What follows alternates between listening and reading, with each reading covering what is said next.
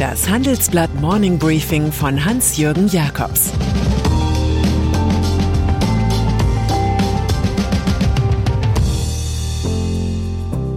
Guten Morgen allerseits. Heute ist Freitag, der 24. September, und das sind heute unsere Themen. Elf Punkte für Deutschlands Zukunft. Die CSU Störer vom Dienst und EU will ein Handy-Ladekabel für alle.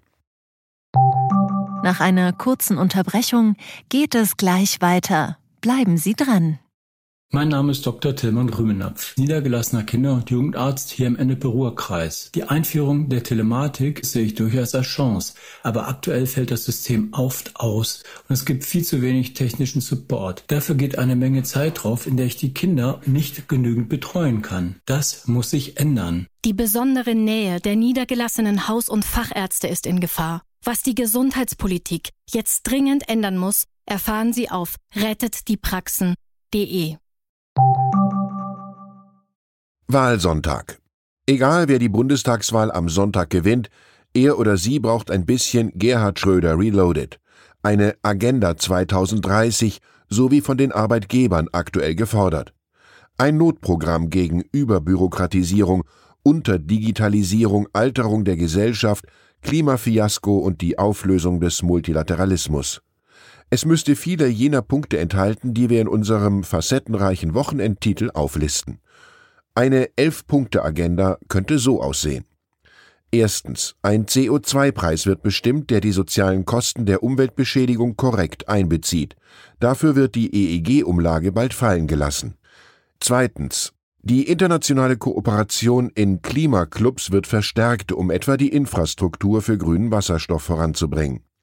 Ein CO2-Grenzausgleich wird eingeführt für Produkte aus Ländern, die Umweltschutz kleinschreiben und so Preisdumping betreiben. Drittens. Die Sozialpolitik wird stärker nach der wirtschaftlichen Leistungsfähigkeit der Einzelnen ausgerichtet. Auch Rentner werden im Sinne der Generationengerechtigkeit an der Alterssicherung beteiligt. Viertens. In Bildung und Ausbildung wird investiert, damit so wenige wie möglich auf Mindestlohnniveau arbeiten. Die Digitalisierung der Schulen wird vorangetrieben, Wirtschaft sowie Software-Medien als neue Schulfächer eingeführt. Fünftens. Der Staat zahlt energieintensiven Branchen verlässliche Hilfen, um den Bau neuer Anlagen besser zu finanzieren. Sechstens. Die Globalisierung wird aufrechterhalten, gleichzeitig wird eine Mindestreserve an wichtigen Ressourcen und Materialien im Sinne einer europäischen Souveränität aufgebaut. Siebtens. Ein Zukunftsfonds wird etabliert, der eklatante Lücken bei der Investition in Infrastruktur, etwa bei der Digitalisierung, ausgleicht und reife Start-ups unterstützt. Entlegene Gebiete werden mit schnellem Internet via Satellitentechnologie versorgt. Achtens. Im Datenschutz werden über die Gebietskörperschaften und die Einzelbehörden hinweg Standards gesetzt sowie eine Open-Data-Kultur etabliert. Genehmigungsverfahren werden beschleunigt, die Einspruchsrechte von Anwohnern und Umweltverbänden gebündelt.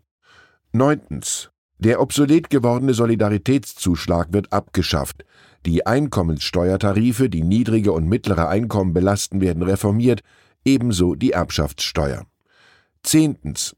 Eine neue Investitionsregel wird eingeführt, die es ermöglicht, Zukunftsausgaben unabhängig von der Schuldenbremse via Kredit zu finanzieren. Investitionen in Klimaschutz und Digitalisierung werden großzügig abgeschrieben. Elftens. Beim Bundeskanzleramt wird ein ständiger Krisenrat für das Erfassen und Bekämpfen von Pandemien angesiedelt. Außerdem wird ein nationaler Sicherheitsrat für außenpolitische Krisen eingerichtet. Mal sehen, wann nach dem zu erwartenden Koalitionsgezerre die Zukunft im Berliner Spreebogen beginnt. Hoffen kann Armin Laschet nur, dass Shakespeare recht hat. Wenn man nicht weiß, wohin man will, kommt man am weitesten. Im Gespräch. Klare Worte zum Wahlkampf kommen von Allianzchef Oliver Bäte. Der sei unglaublich frustrierend gewesen, sagt er im Gespräch mit meinen Kollegen Sebastian Mattes und Christian Schnell. Es sei zu viel über Gerechtigkeit, zu wenig über Inflation sowie Rekordausgaben für Soziales gesprochen worden. Vielen sei nicht klar, dass gerade das Geschäftsmodell Deutschland auf dem Spiel stehe. Wenn wir beim Energieumbau Fehler machen, so Bäte, sei die Wirtschaftskrise unausweichlich. Vor allem die Kosten des Grünumbaus würden unterschätzt. Laut dem Chef des Münchner Finanzriesen müsse massenhaft privates Kapital reingehen, aber dafür gebe es kein regulatorisches Konzept. Störer vom Dienst. Man kann mit Fug und Recht spekulieren, in welcher der größeren Parteien die Selbstzerfleischung nach der Wahl wohl am größten sein wird. Für mich ist die Union klarer Favorit, denn sie besteht nur auf dem Papier. Und das muss zwischen den rechtlich separaten Parteien CDU und CSU immer neu betextet werden. Demonstrativ verweilt der verhinderte Kanzlerkandidat Markus Söder am Sonntag nicht in München, wie sonst an solchen Wahltagen üblich, sondern er reist nach Berlin, um womöglich auch in der CDU die Verhältnisse zum Tanzen zu bringen. Am Dienstag geht es um die Kür des Fraktionschefs. Selbst wenn Söder-Opfer Laschet am Sonntagabend mit rund 25 Prozent knapp als Erster einlaufen sollte, wird Jamaika schwierig, denn es agieren ja vier Parteien CDU, Grüne, FDP und CSU. Da die Christsozialen in Bayern zwar viele Direktmandate holen, landesweit aber wohl klar unter 30 Prozent bleiben werden, könnte sich die Zahl der Bundestagsabgeordneten aufgrund von Ausgleichsmandaten deutlich erhöhen. Kurzum, das Leben wäre einfacher, wenn die CSU irgendwann als CDU-Landesverband weitermachte. Evergrande.